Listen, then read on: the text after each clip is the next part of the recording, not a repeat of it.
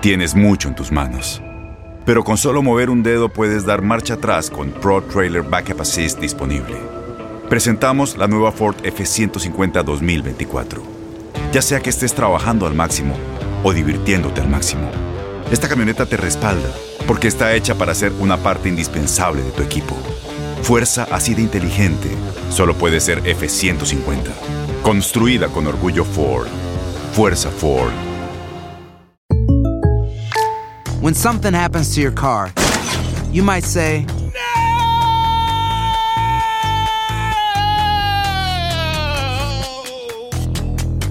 My car.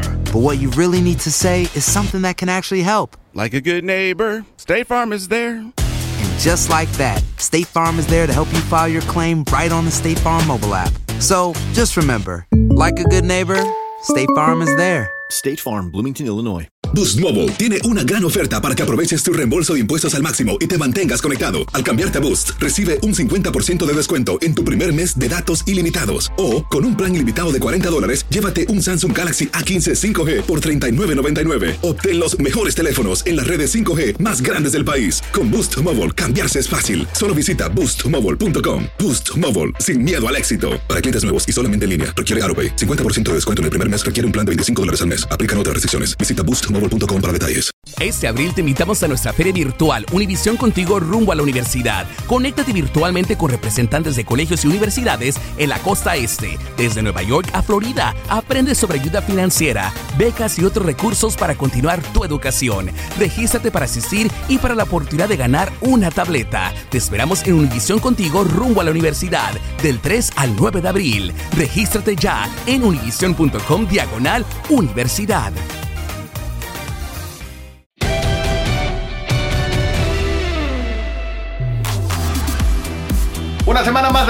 Que sabe, Andrés Vaca, ¿cómo estás? ¿Qué tal, Alex? Eh, un gusto saludarte. Muy contento de estar acá, como siempre, en la pelota que sabe. Que por cierto, ya lo vas a presentar tú, pero qué invitado tenemos hoy. un, un histórico, un histórico del fútbol mexicano. Fíjate que hay una frase en fútbol, en deporte. eh, el clásico y al América le pasa mucho, ¿no? O lo amas o lo odias. Pero él, me parece, y nuestro invitado, cabe perfectamente en la frase de o lo amas o lo amas. Y le he preguntado a muchos, y cabe, Don, porque es Don Enrique Borja, está con nosotros en la pelota, el que sabe. Si alguien sabe con la pelota o supo mucho tiempo, fue Enrique Borja. ¿Cómo estás, Enrique? Pues después de las palabras que acaban de decir los dos, ¿qué te puedo decir? Muchas gracias por ese cariño. Me da mucho gusto verlos, verlos así tan joviales, aunque estén encerrados, pero joviales. Y eso es lo más importante. Y de veras, gracias por esos conceptos. Y además, acabas de decir una cosa, Alex. A mí me da muchísimo gusto porque yo solo pondero mucho. Porque digo, qué bueno haber podido jugar en Pumas, en, en América, y que la selección nacional unió. Y la verdad, pues a mí me da muchísimo gusto ir a cualquiera de las dos aficiones y me tratan con mucho cariño. Y eso estoy muy orgulloso y agradecido además. Fuiste, yo creo, Enrique, el que eh, eh, pues hizo énfasis o hizo crecer esa gran rivalidad Pumas-América. A nadie le gustó que el América te arrebatara, te comprara y te llevara de Pumas al América. Y de ahí arrancó una rivalidad que se mantiene hasta la fecha. ¿Cómo le hiciste para que no fueras odiado por los Pumas y que fueras querido por todo el mundo? ¿Cómo le haces? Porque hoy en la, y en la actualidad no existe eso. No pasa. Yo sé que no pasa, pero por eso yo estoy muy orgulloso, porque primero ya no hice nada distinto de no ser como soy. O sea, traté de ser igual en un momento desde que era niño niño y jugaba fútbol. Tenía mis compañeros y mis contrarios deportivamente, pero éramos amigos. Y eso es lo que yo siempre entendí en toda mi vida, que independientemente que tuvieras contrarios, pero eres amigo, podías ser amigo de ellos y ellos amigos tuyos. Yo estuve en distintos equipos en mi colonia, en mi secundaria, en mi prepa, y cuando obviamente lo que le quiero es a Chivas, ¿por qué? Porque son los dos equipos más grandes y que podían hacerlo. Cuando llego después al América, lógicamente empiezo a ver que hay una gran rivalidad y que yo la viví, pero que estás en un equipo que tiene una gran polémica, una gran rivalidad con todos los equipos y que tienes que entenderlo. Pero ¿sabes qué te unificó más que nada, Alex y Andrés? La selección nacional. Claro. Y eso es lo que muchos jugadores no comprenden. Que cuando están en un equipo o están en otro, no están en un momento dado porque meten goles o hacen jugadas de gol. No están traicionando ni colores, ni escudos, ni equipos. Lo que están haciendo es hacer su trabajo y hacerlo bien. Esto es lo que quiere la gente. Eso es con lo que se identifica de los jugadores, Alex y Andrés. Entonces, mete goles, juega, diviértete, disfrútalo. Y yo por eso me siento tan a gusto con, cuando en un momento jugué con los dos equipos. Curiosamente, el día de mi despedida, salgo con América, con, con mis dos hijos, uno en brazos, otro César y otro Enrique corriendo y 20 niños con, todos nosotros corriendo ahí, entre ellos Emilio y Chico. Y de repente, cuando ya terminamos de fotos y todo, me hablan los jugadores de Pumas para que en ese partido de mi despedida yo tengo la foto donde estoy con ellos y lógicamente imagínate lo que, lo que dice cualquiera, por qué o no, nunca me lo tomaron a mal y además yo nunca ni siquiera pensé en hacerlo mal, al contrario, antes y ahora y mañana seguirá estando agradecido. Oye, don Enrique, eh, ¿cuál, ¿cuál, dirías que fue la clave de todo esto? No hablas evidentemente de los resultados con la selección mexicana, creo que fuiste y eres una persona muy empática, muy carismática, pero ¿cuál dirás que fue la clave, eh, más allá del, del, sentido humano, de esta carrera tan exitosa de Enrique Borja? Primero que nada fue tratar de cumplir un sueño, Andrés, porque cuando tú sueñas, sueñas muchísimas cosas y quieres llegar a lo más alto. No importa porque no sabes cómo llegar, alguien te tiene que dar la oportunidad. Pero en un deporte de conjunto lo que sí aprendí es que no juegas solo, es que tienes que tener compañeros que tienes que conocer sus virtudes y sus defectos. Y cuando puedes, tienes también de conocer con quién te vas a enfrentar. No, ahí, ay, total, voy a jugar. No. Yo entendí mucho eso y lo perfeccionaba, lo hacía entrenamiento, entrenamiento, entrenamiento. Y a mí una de las personas, como fue Renato Cesarini cuando llegué a Pumas, me lo inculcó mucho. Prepárate, capacítase. Y yo me quedaba todo el tiempo en un momento dado para preparar lo que yo consideraba que eran mis virtudes y también las de mis compañeros y siempre hacíamos eso. Entonces yo creo que eso para mí toda mi vida me siguió dentro del fútbol. Tuve grandes parejas, grandes compañeros, grandes, eh, ¿qué te puedo decir? Tanto extremos como medios y qué puedo decir, Aarón Padilla en Pumas con claro. para los demás y Carlos Reynoso en América también para respeto, pero tuve muchos compañeros también, tanto en selección como, como en equipos, ¿no? Oye, Enrique, platicaremos, por supuesto, y quiero preguntarte más adelante, iremos por partes, pero de, de, de, Roberto Gómez Bolaños y todo lo que fue esa época del Chavo, porque yo desde niño vi el Chavo y siempre aparecía, yo pido ser Borja, y yo Borja, y Borja para aquí, Borja para allá. Quiero saber cómo fue esa relación y cómo nació, por supuesto, el Mundial del 66. Eh, eh, por supuesto, lo de ser directivo y presidente de la federación al mismo tiempo, el tema de indisciplinas en la actualidad y cómo se manejaba antes. Hay muchísimos temas, pero antes, claro. como todo debutante en la pelota al que sabe, ¿tienes alguna anécdota que ahorita te venga a la mente que recuerdes que nos quieras compartir de tu época de directivo, de presidente de la federación, de futbolista de América, con la selección, en algún mundial? ¿Alguna anécdota que te haya quedado y que nos la puedas compartir? ¿Tienes una así de bote pronto? Sí, no, porque la tengo porque es la, la, que fue más impactante en mi vida, mi debut en la Copa del Mundo. Porque a lo mejor ya lo he platicado muchísimas veces, pero ahorita como lo preguntas, sí lo primero que me acuerdo es eso. Porque yo no iba como titular para jugar en la Copa del Mundo, iba de yo no juego ninguno de los cinco partidos que juega la selección mexicana en la gira y rumbo a, a Wembley, a Inglaterra. Uh -huh. El último partido nos meten cinco goles. Yo no había tanto ahorita, tantas redes sociales y tantas cosas. Nosotros no nos enteramos qué estaba pasando en México, que se ve que había unas broncas tremendas por eso, porque habíamos perdido muchos de los partidos. Y ese 5 a 0 en Italia, obviamente antes de la Copa del Mundo, pues imagínate la expectativa que creaba. Yo llego a Londres sin, sin saber qué es lo que está pasando, pero algo debo de estar a, haber estado haciendo bien en los entrenamientos y por eso digo, juega bien los entrenamientos porque ahí es donde ganas los puestos. Claro. Para que Nacho Treyes quisiera que en un momento yo fuera el titular. Y cuando me hablas de anécdota, yo no puedo olvidar que el día del partido contra Francia, yo estaba en mi cuarto en la mañana con Elías Muñoz, mi compañero de cuartos que estábamos en Puma. Y mi madre me mandaba unos escapularios en unas cartas.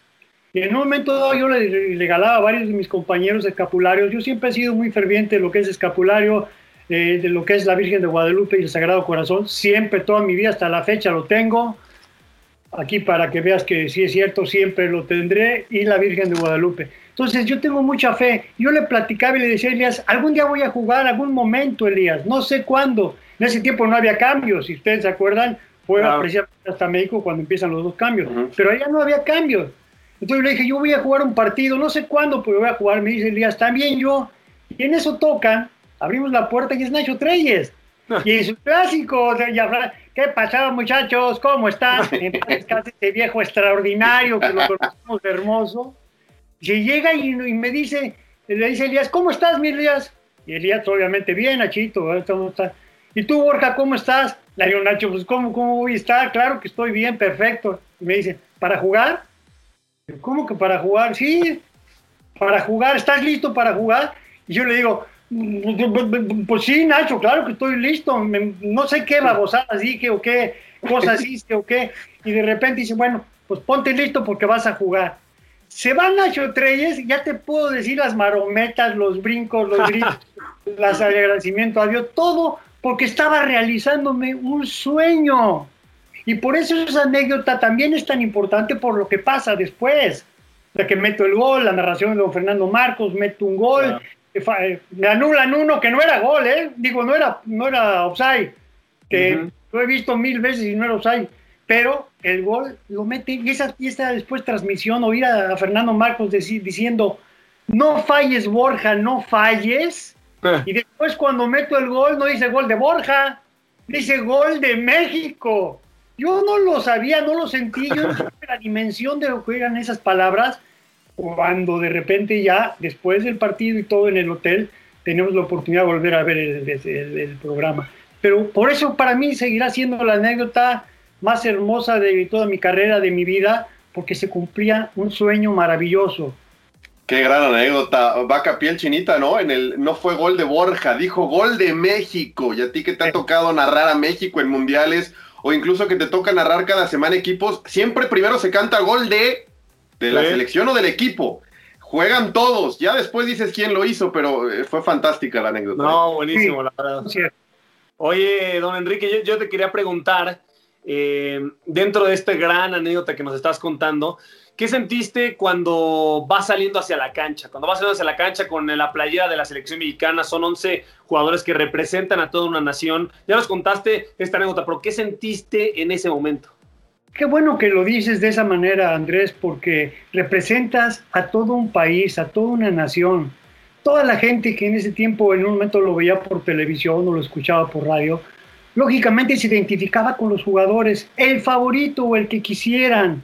Claro. Pero tú llevas una representación, por eso es tan importante saber que en un momento dado cuando estás representando a México, estás representando a tu país y tienes la oportunidad, hay que darle gracias a Dios que puedes eso. ¿Qué sentí? Pues primero que nada, cuando nos ponen en esa forma de en Wembley, si se, se acuerdan en el antiguo estadio, había una puerta como de maratón en medio de la cancha y se veía una parte del público y yo oía un ulular y unos cánticos. Lógicamente no entendías mucho, pero se oían los cánticos tremendos, se te enchinaba todo. Y yo decía, caray, Dios mío, estaba yo digo que me vaya bien, que me vaya bien, y todos pensando, todos, me imagino mis compañeros igual. Pero de repente un compañero me dice, oye Enrique, ¿ya viste lo que está pasando? Le digo, pues claro que sí, ¿cómo te sientes? Le digo, ¿cómo me siento? Pues me están temblando las piernas, el cuerpo, todo, pero estamos, estoy padrísimo, me siento de poca. Y me dice, oye, ay, sí, la verdad, pero, híjole, tremendo, pero ojalá y se acabe esto. Le digo, ¿qué, güey? Hombre, ¿cómo que se acabe? Yo quiero que dure todo el tiempo posible. Yo sabía que me lo decía como una reacción, no porque quería que se acabara. Pero al oírlo, yo lo primero que le dije, no, hombre, lo que quiero es que siga. Por eso, por lo que me sentía.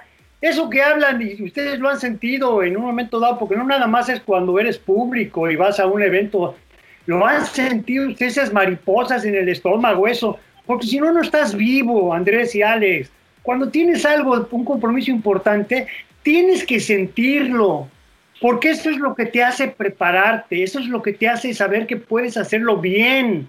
¿Que va a ser difícil? Pues claro que es difícil, pero si no lo entiendes, pues no te metas a, a cosas públicas y a cosas de retos.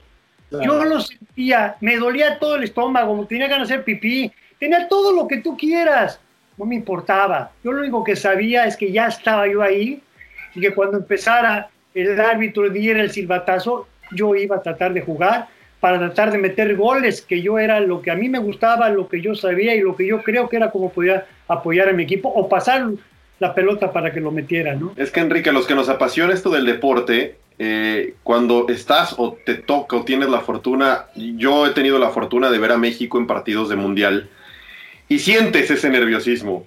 Y ahora que me tocó, por ejemplo, estar en el México-Alemania de hace dos años, eh, pues me saqué porque no iba además, no lo estaba narrando, ni que si lo hubiera narrado además como mexicano, pues lo gritas, lo gritas al 100. Pero iba como aficionado con mi playera y lo grité, lo disfruté, lo gocé, lo, eh, lo, lo tengo tan presente. Imagino a los futbolistas lo que significa para ellos. Ese nervio, cierto miedo, este, pero al mismo tiempo motivación, pero al mismo tiempo un sueño cumplido. ¿Qué pasa con, con, con las generaciones actuales? No quiero generalizar, pero ¿en qué momento se cambió, Enrique, que antes era el sueño de todo mundo? Y yo recuerdo incluso hasta en el Chavo, ya nos meteremos al tema de ser seleccionado nacional. Era, era top. Y hoy, pues con tantos partidos, muchos llegan a ser seleccionados nacionales y otros más se bajan de eventos importantes, olímpicos, mundiales. ¿Por qué? ¿Cómo? Si todos los que nacimos con, con, el, el- con la cosquillita y el gusto por el fútbol era el gran sueño de todos. ¿Qué pasó? ¿En qué momento fue, Enrique? Mira, no sé en qué momento, pero te quiero decir una cosa. Sí, yo creo que son cuestiones individuales, más que nada. Se han vuelto cuestiones muy personales por distintos motivos, que es muy difícil. Pero poder- cada vez hay más. ¿Mandé? Cada vez hay más. Sí, cada vez hay más precisamente por eso, Alex, porque en un momento dado hay una cuestión económica que ha prevalecido en estos últimos tiempos en todo el mundo, ¿eh? No me hables nada Eh. de México, porque no, a veces queremos decir que nada más son los mexicanos, no, se han bajado de, de- de muchas elecciones importantísimas del mundo jugadores, por el motivo que quieras, por dinero, por el técnico, por los directivos, por la presión del público, por lo que tú quieras. Yo no puedo decirte por qué ha cambiado, lo único que sí te puedo decir con toda la seguridad, lo hice de jugador, lo hice de directivo y lo seguiré haciendo en, el rol que me toque y podría comentarlo como ahorita estamos de compañeros. Cuando tú representas a tu país, primero que nada tienes que darle gracias a que tu labor en un momento dentro de lo que te gusta, que es el fútbol, te puede permitir representar, o sea, México te está dando la oportunidad de que lo representes. Si tú no tienes esos valores en la cabeza, bueno, son personales y lamentablemente a veces no lo pueden, no puedo yo juzgarlos porque fui jugador. No me gusta, no me ha gustado y lo he podido decir, pero tampoco voy a hacer pedazos a alguien que no quiere hacerlo, porque hay distintos motivos por los cuales no todos son porque no les gusta estar en la selección o por, o por dinero. Hay muchos que se han bajado en el mundo por distintos problemas que les han causado. Y acuérdate, ha habido problemas con técnicos, ha habido problemas con directivos, ha habido problemas con presión, con familia. O sea, lamentablemente Alex y Andrés existe y seguirá existiendo. ¿Por qué? Porque ha cambiado mucho lo que es en un momento dado esa, esa alma del futbolista para de representar a su país, cosa que no debería cambiar, debe seguir siendo lo más hermoso, ponerte la camiseta de tu país, jugar con ese escudo y decirle, voltearte, primero gracias a Dios, y después voltearte y decir, gracias, y hablar de tu país, gracias México, por Claro. permitirme representarte. No te estás, no estás haciendo un favor a nadie, ni ellos a ti. México, si hablamos de los futbolistas mexicanos, México te está dando la oportunidad de vestir su camiseta, de portar su escudo. Y ojalá todos lo pudieran entender independientemente del motivo que tengan. Yo nunca voy a estar de acuerdo, respeto las opiniones por haber sido futbolista, por, ser directivo o por estar en los medios, pero no la comparto. Claro. Y, y, don Enrique, yo quería preguntarte, hablando de estas nuevas generaciones, ¿no? Que muchos de estos futbolistas no se dan cuenta quizá de lo corto que es la carrera de un eh, futbolista y por eh, estar recibiendo cierta cantidad de ceros en sus cuentas eh, bancarias, pues los vemos sin, con uno, indisciplina, con falta de respeto a la profesión, que de repente falta de respeto hacia los compañeros. ¿Qué consejo le daría Enrique Borja a todos estos jóvenes que quizá les empiezan a marear este asunto, la fama, las redes sociales, las mujeres quieran que no, seguramente les moverán el tapete. ¿qué consejo le daría Enrique Borja a todas estas nuevas generaciones? Primero que nada, entender que en un momento dado tú eres un ser humano igual que todos y en cualquier parte del mundo. No es privilegio de los mexicanos para que puedas hacer las cosas. Dos, si en un momento dado tú tienes un sueño, tú tienes que perseguirlo total y absolutamente. Eso significa sacrificio. Muchas de esas cosas, ser deportista, de una deportista de elite, tiene que significarse eh, sacrificio. Todo eso que acabas de mencionar existe y probablemente en muchos países exista mucho mayor nivel que el de nosotros. Pero si tú te pones a ver, no podemos negar que todo eso rodea al jugador. Tú no puedes pensar ahorita en un jugador que ganaba por lo menos hace 40, 50 años, mil pesos, dos mil pesos, tres mil pesos, a un jugador que gana millones ahora y que la vida, el dinero te cambia, las circunstancias, las exigencias son diferentes. Estamos hablando hoy, nosotros tres, ahorita, y hay un problema fuertísimo en el mundo, porque van a ver si Messi se sale del Barcelona o no. Y hablas de 700 millones de euros. Entonces, ¿de qué estamos hablando? ¿Cómo no te vas a marear cualquier jugador, el que sea, porque eres ser humano, con esas cosas? Qué difícil es en un momento ubicarte para lo que quieres pese a todos estos problemas. ¿Por qué? Dijiste una cosa muy cierta al principio. La carrera es corta. Por consiguiente, tú también tienes que ver que en esa carrera corta, actualmente tienes que tratar de generar una posición para ti, tu familia y tus amigos y tu entorno lo mejor que puedas. Y cuando llegan las cantidades estratosféricas, qué bueno, pero son pocos, no son muchos. Si tú pones a ver cuántos futbolistas hay en el mundo, en todos los equipos, qué pocos jugadores ganan esas cantidades o ganan mucho dinero.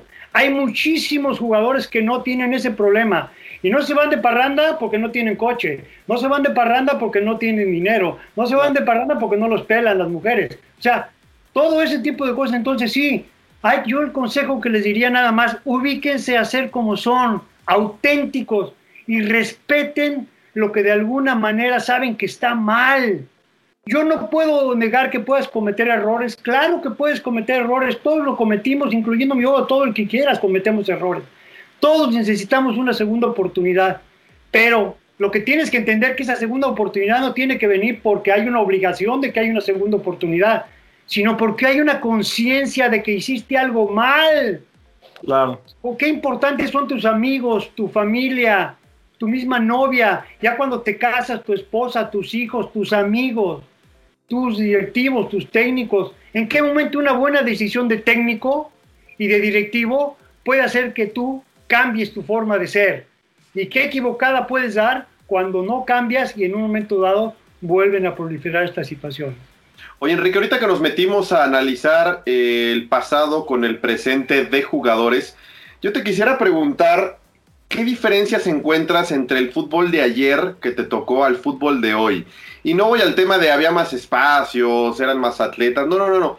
Para, para los niños, los jóvenes que no, que no les tocó vivir y a lo mejor no les han platicado, cuéntanos a todos el tema de los balones, los uniformes, los zapatos.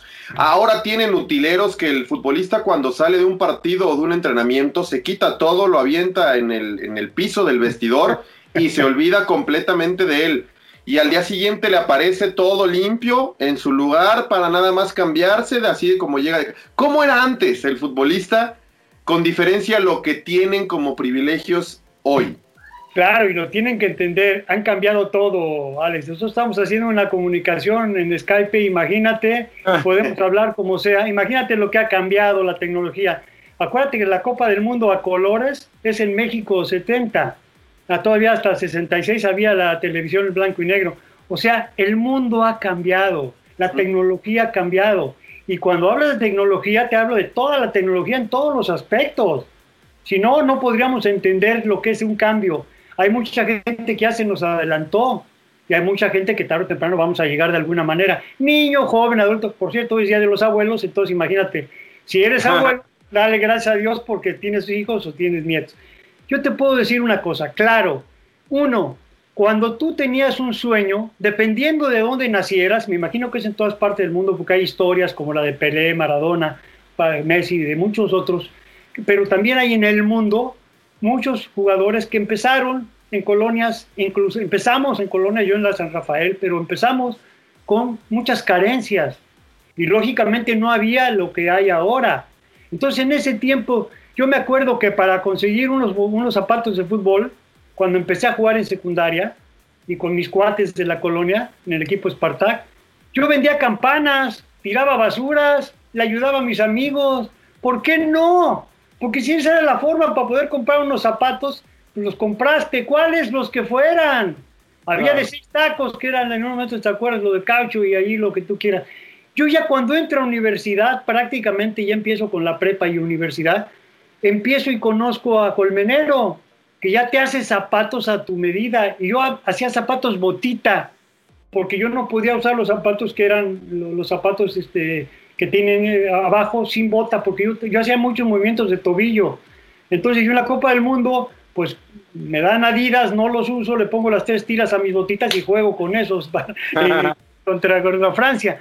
Pero era importante, los zapatos era tu principal virtud, los cuidabas. Pero eso no quiere decir porque jugabas en tierra. Lo único que le cambiabas eran los tacos. Ibas con el zapatero, le quitaba y le volvía a poner otros tacos más arriba, más abajo con tus clavotes. Y cuidado que te dieran una patada o que te dieran un rayón porque te A ver, Enrique, pero, pero entonces cuando eras jugador, tenías tú tus zapatos. ¿Qué pasaba después de los partidos con América, con Pumas? ¿Tú, ¿Tú te los llevabas o qué pasaba? No, claro que me los llevaba yo, me los limpiaban. Bueno, ya cuando llego a Pumas, no. Cuando ya llego a Pumas, antes de eso yo los limpiaba y lo daba y lo que quieras. Cuando llegas a Pumas, había siempre un utilero, que son los preciosos que hay en todos los equipos que te cuidan, que son las orejas, son el- los ojos, son todo lo hermoso que tienes para Pero ti. tenías un par de zapatos. Tenía, yo tenía un par de zapatos y después Es que- tenía un par de zapatos, dos pares, ¿por qué? Porque lógicamente a veces si jugabas tenías que también dejar que se recuperara de piel, negros, no eran de colores, en ese tiempo no era de colores, de piel, pero tenía dos pares, pero los quería yo mucho. Uno de ellos, uno de mis pares, me los pidió un periódico que, que yo tuvo mucho que ver conmigo, aparte de todos los periódicos, pero está en el Museo del Esto. Un día me los pidió un gran amigo mío del Esto y se los, ahí están, no están guardados ni nada. Pero uno o dos pares. Hoy los niños tienen dos, tres y cuatro pares. Los niños, ya no digas los profesionales. Yo te entiendo, Alex, pero también yo te voy a decir algo. Es difícil porque así está la mercadoteña, pero no, no hables de zapatos, habla de todo. Si tú hablas de un balón que tenía unas costuras y que tenía un pivote y cuando le pegabas te quedaba marcado el pivote, y cuando un momento estabas jugando profesional y alguien tiraba un, un tiro de lejos y estaba lloviendo, caían como arbolitos, ¡pum! Y yo decía, ¿qué le pasó? ¿Cómo que le pasó? Ese balón con el agua, que la, que la que te Era un cañón. parecía una piedra. Y entonces, ay, este cuate, fue muy miedoso el defensa. ¿Cómo va a ser miedoso, viejo? Lo que pasa es que te decían porte la barrera, ni madres. Bueno, ni, ni modo. Sí, está, está bien, está bien. Ni hablar. Eso fue cambiando. Qué padre ya después jugar cuando juegas en selección y hay un balón que es de vinil y está precioso y le pegas y la llegas de, de portería a portería. Oye, los uniformes, Enrique, me imagino también cuando llovía pesaban con su madre. Totalmente, de equipos me toca de Pumas. Sin embargo, te voy a decir una cosa, yo me acuerdo mucho de las camisas de Pumas. Aparte de diseño eran preciosos, eran o azul con dorado o dorado con azul, preciosas de rayitas. Aquí, por aquí arriba de mí está la camiseta de, de Pumas y la de América. Y eran sí, cuando llovía se volvían pesadísimas. Y una cosa, hoy es hermoso cuando dicen, oye, es dry fit, ¿verdad? Pues que- el, sudor. Sí, antes no, tenías todo el agua y además pesado la camiseta, pesado el short, pesado las medias y, pesa- y el balón. Imagínate, yo te voy a decir, todavía la camiseta, bueno, de alguna manera la exprimías porque sudabas y lo que quieras, pero las medias, las medias parecía que traías ahí plomo, pesaban durísimo. Yo casi, yo no usaba espinilleras, que fue una tontería porque un día, la única vez que me la puse, las espinilleras me las rompieron, nunca más usé. No es bueno eso, o sea, hay que usarlas ahora y sobre todo porque hay varios que te pegan patadas muy fuertes. Pero claro que influía las condiciones del tiempo, el lodo, el agua.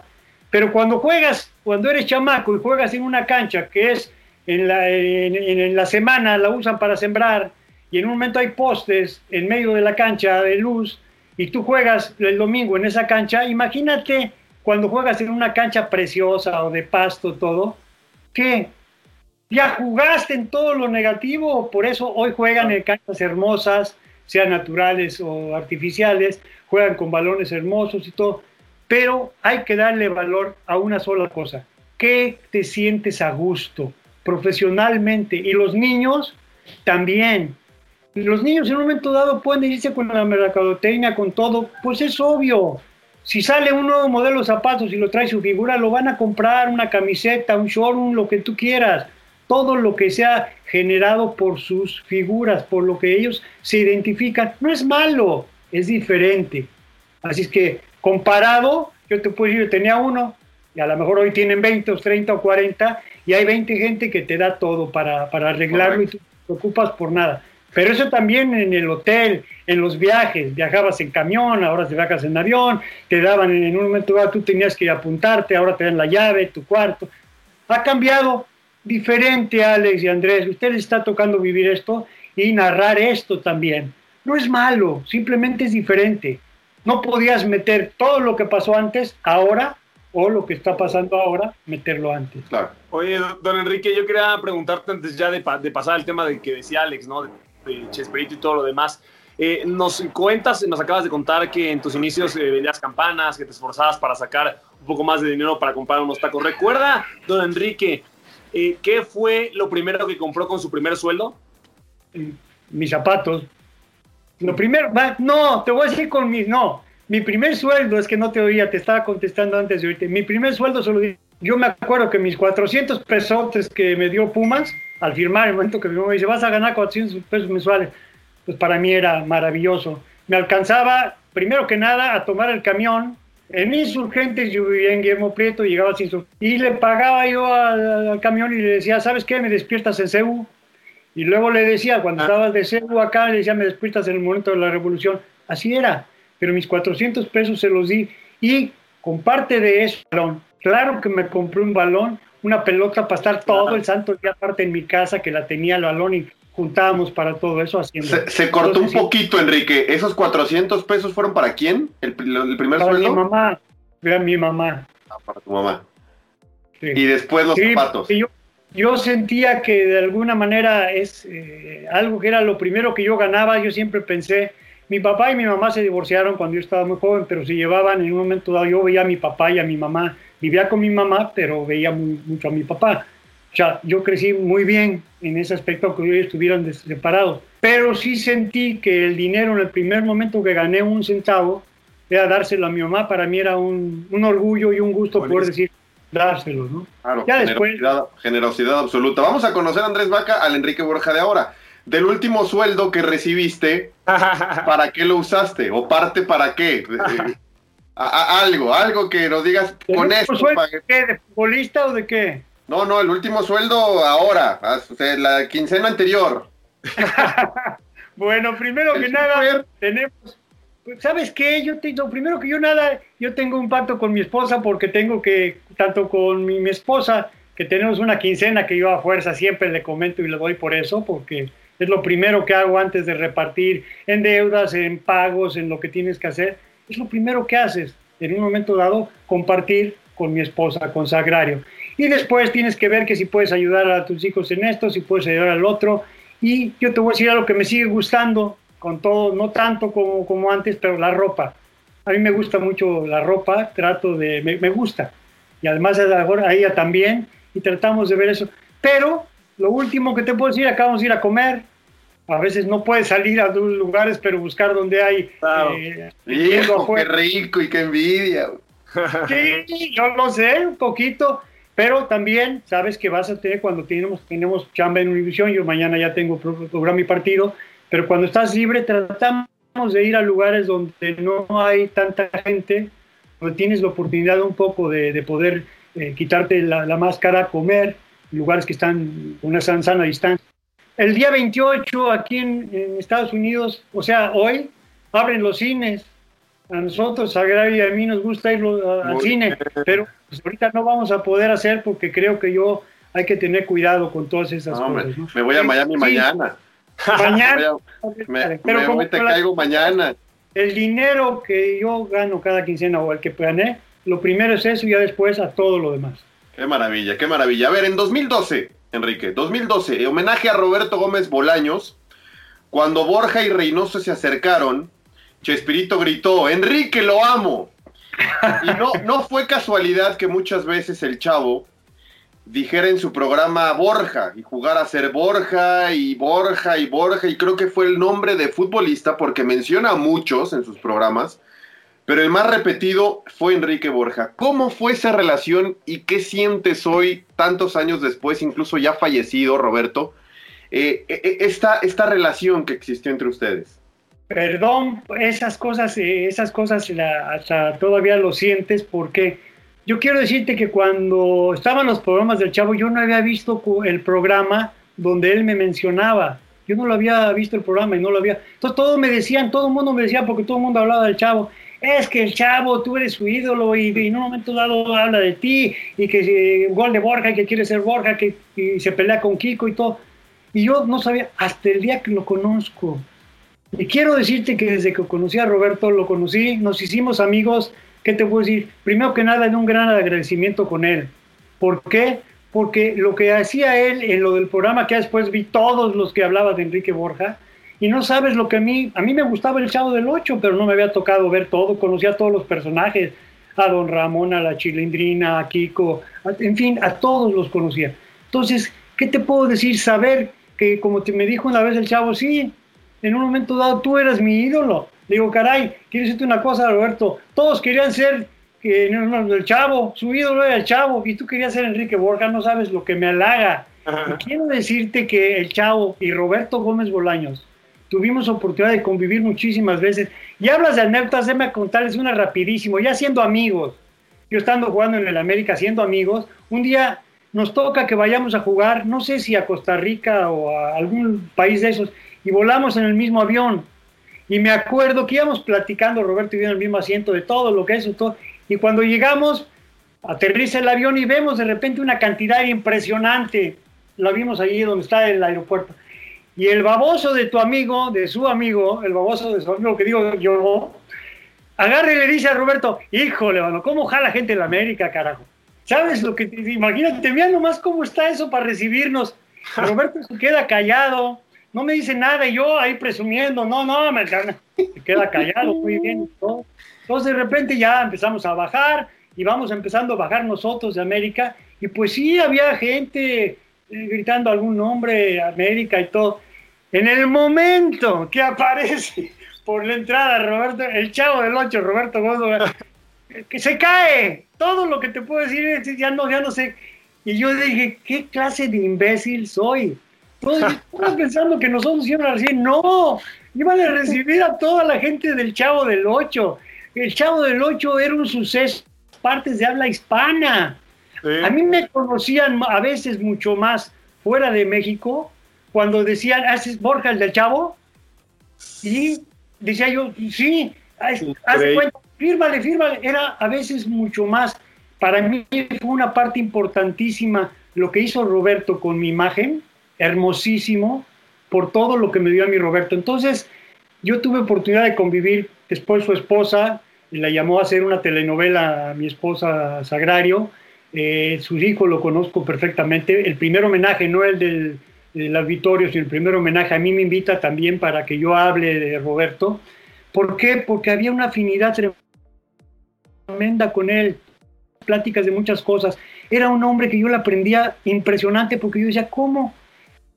Trasciende tanto a todos lados. En todas partes a mí me hablaban del Chavo del Ocho. Entonces, dices Alex, cuando yo me le agacho a verlo, y él le dice a Jacobo Zabrudowski, este dice unas palabras preciosas de mí que salen en, el micrófono, y yo me puse chinito y todo, y me abraza y me da un beso.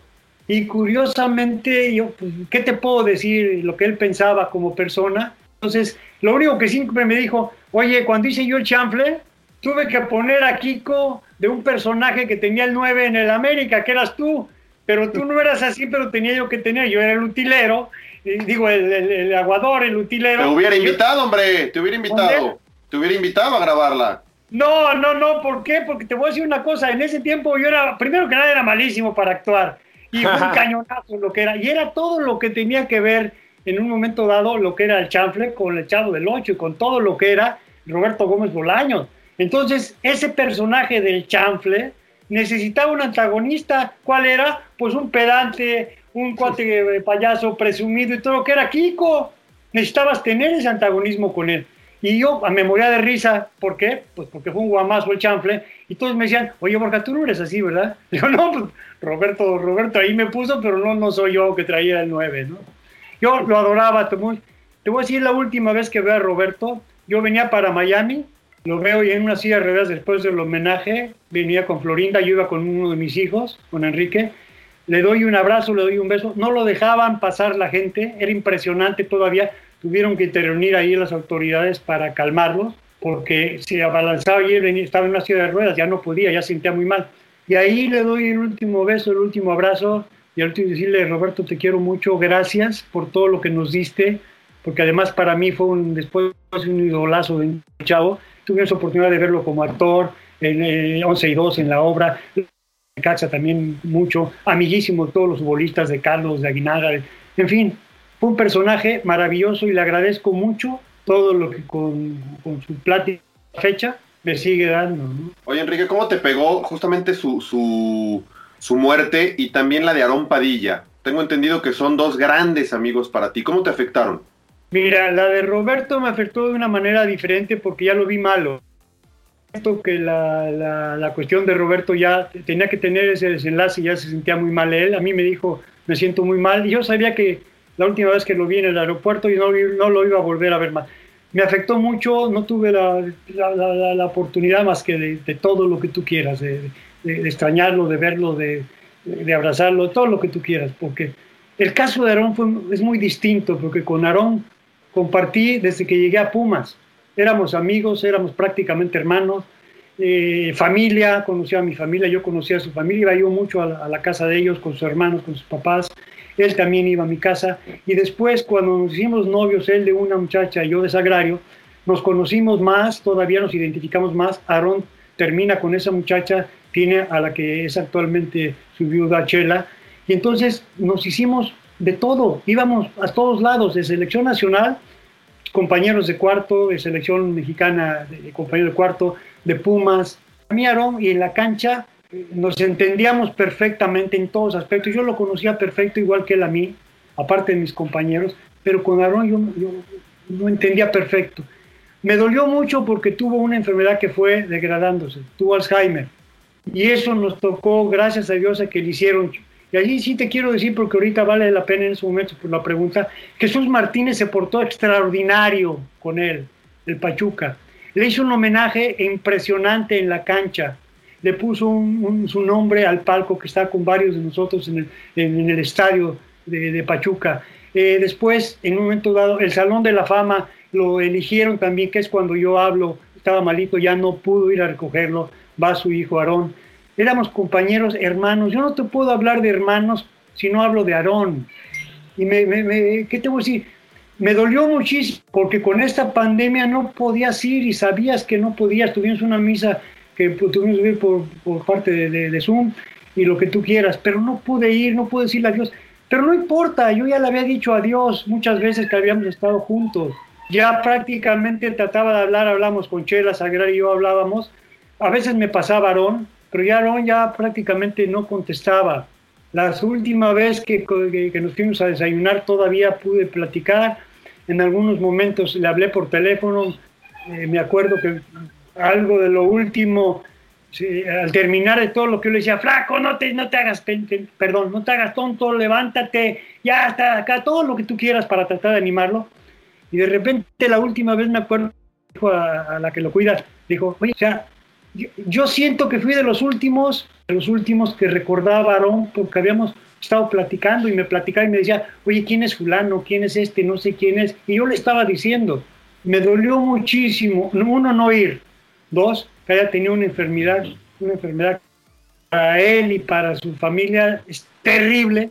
Dios quiera que no a todo lo que tienen, yo no sé qué decirles porque, no sé, las familias hay que admirarlas porque es muy difícil, pero me dolió muchísimo, Aarón.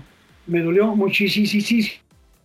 Se murió un, aparte de mi hermano Manolo, que hoy precisamente cumple años de la hermano Manolo, que ya murió yo creo que me dolió muchísimo. No te puedo decir igual porque somos hermanos de sangre, pero Aaron era mi hermano. Correcto. A ver, Enrique, ya para terminar, ya estamos casi cerrando. Un verdadero falso rapidísimo. Venga. ¿Verdadero o falso? Los versos de algunos técnicos y comentaristas actuales complican algo que es muy sencillo como el fútbol. ¿Verdadero o falso? Yo te voy a decir, no, es falso, porque le tienen que poner, eh, no saben a quién están transmitiendo.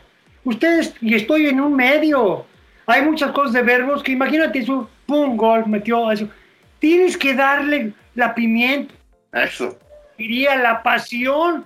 ¿Cómo puedo ver en este lado que ahora estoy de los medios? A lo mejor los critiqué mucho cuando estaba yo de...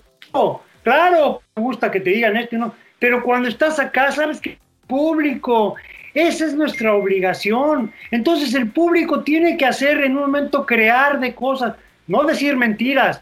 No confundamos porque a veces alguien se exagera o le tira de más a otras personas. Las exageraciones son malísimas, pero yo nunca voy a estar en contra de que echen verbo, de que le pongan pasión. Claro que sí, tienen muchos dichos y eso la gente lo disfruta, le gusta. ¿Por qué? Porque va a estar viendo un partido siente de poca madre, no se va a aburrir. Híjole, Enrique, pero si hay algunos que ya lo elevan demasiado. ¿eh? Ya ni nosotros lo entendemos, ¿no? Mejor. Eh, Cuando hay ese tipo de cosas, la misma gente los va quitando. Ok. No Sí, correcto. correcto. No especemos cómo lo quitamos nosotros que estamos en el medio, los futbolistas. No, el público es muy sabio. El público sabe en un momento en qué momento le va a cambiar porque va a decir, este no tiene la más mínima idea de qué está haciendo, este ya le está tirando, ya se metió en lo personal, este, y, y júralo que le va a cambiar y le va a quitar de su, de su Twitter y de lo que tú quieras. Por eso, los buenos, como dice Iván Casanseo, los buenos seguimos siendo los más. A ver, siguiente, Enrique. El coraje de los Pumas al América nació con el fichaje a la fuerza de Enrique Borja. ¿Verdadero o falso? Falso. Yo no Falso. tengo coraje con Pumas. Te voy a decir por qué no tengo No, coraje. tú no.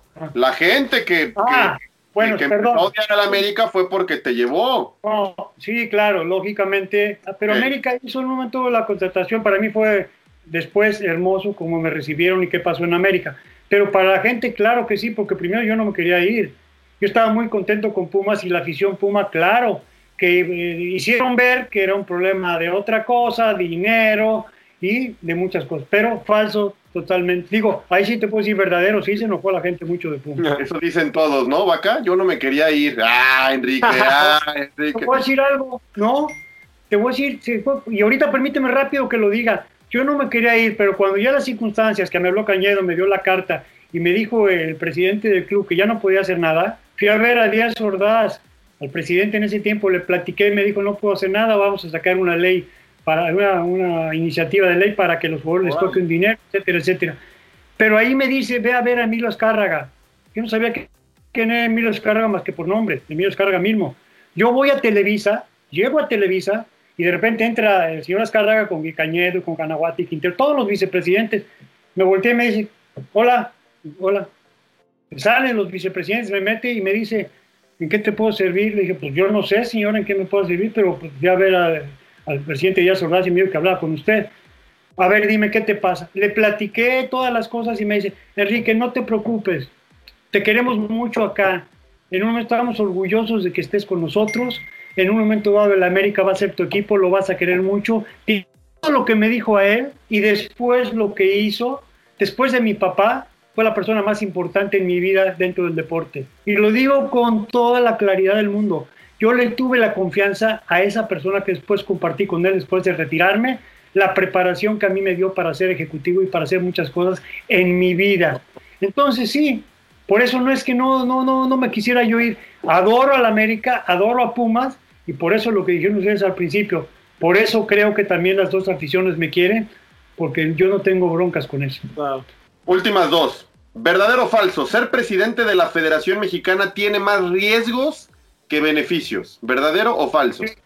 Mucho más.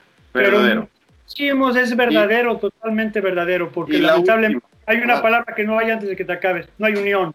Y lamentablemente eso es lo que ha faltado tremendamente. Unión sobre programas y sobre lo que se está decidiendo. Y la última, el contrato de una refresquera evitó que México llegara a semifinales en 1970, ¿verdadero o falso? Totalmente falso.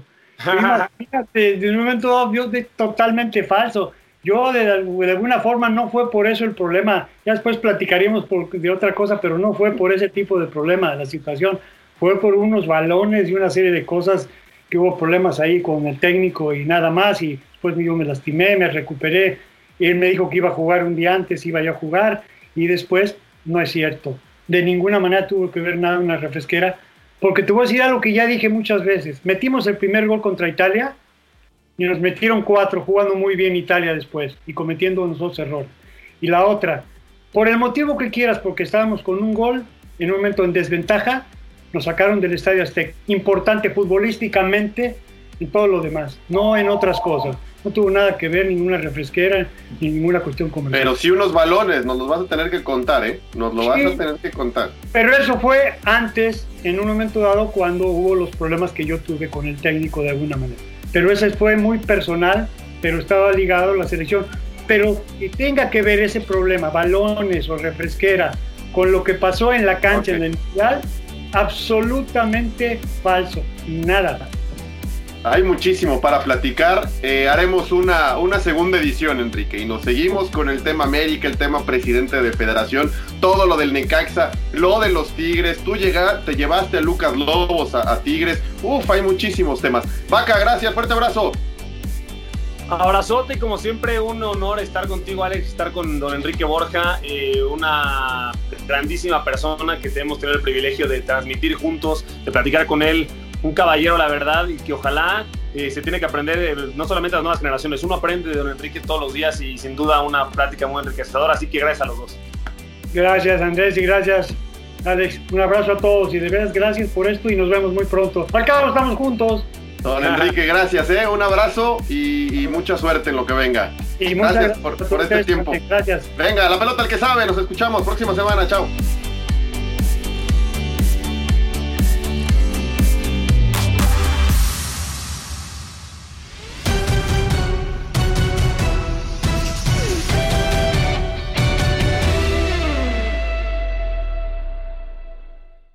Boost Mobile tiene una gran oferta para que aproveches tu reembolso de impuestos al máximo y te mantengas conectado. Al cambiarte a Boost, recibe un 50% de descuento en tu primer mes de datos ilimitados. O, con un plan ilimitado de 40 dólares, llévate un Samsung Galaxy A15 5G por $39.99. Obtén los mejores teléfonos en las redes 5G más grandes del país. Con Boost Mobile, cambiarse es fácil. Solo visita boostmobile.com. Boost Mobile, sin miedo al éxito. Para clientes nuevos y solamente en línea, requiere AroPay. 50% de descuento en el primer mes requiere un plan de 25 dólares al mes. Aplican otras restricciones. Visita boostmobile.com Soy el abogado Pedro y todos los días sigo haciendo dinero, dinero y más dinero. Con tantos años de experiencia y todo el dinero que he conseguido para todos nuestros clientes, ¿por qué vas a llamar a otro abogado? Las consultas con nosotros son gratis. Te decimos en la primera llamada si te podemos ayudar o no, sin pérdida de tiempo. Y si no ganamos, no cobramos. 866-66 Pedro. 866-66 Pedro. Abogadopedro.com. Este abril te invitamos a nuestra feria virtual Univisión Contigo rumbo a la universidad. Conéctate virtualmente con representantes de colegios y universidades en la costa este, desde Nueva York a Florida. Aprende sobre ayuda financiera, becas y otros recursos para continuar tu educación. Regístrate para asistir y para la oportunidad de ganar una tableta. Te esperamos en Univisión Contigo rumbo a la universidad del 3 al 9 de abril. Regístrate ya en univision.com diagonal universidad. At Highland, we're all about celebrating little wins and little ways to innovate digital processes. There's no customer pain point too small for us to help with. Maybe that's why more than half of the Fortune 100 looks to Highland to connect their content and data, improve processes, and turn little efficiencies into big wins for their customers and clients. Highland, intelligent content solutions for innovators everywhere at highland.com.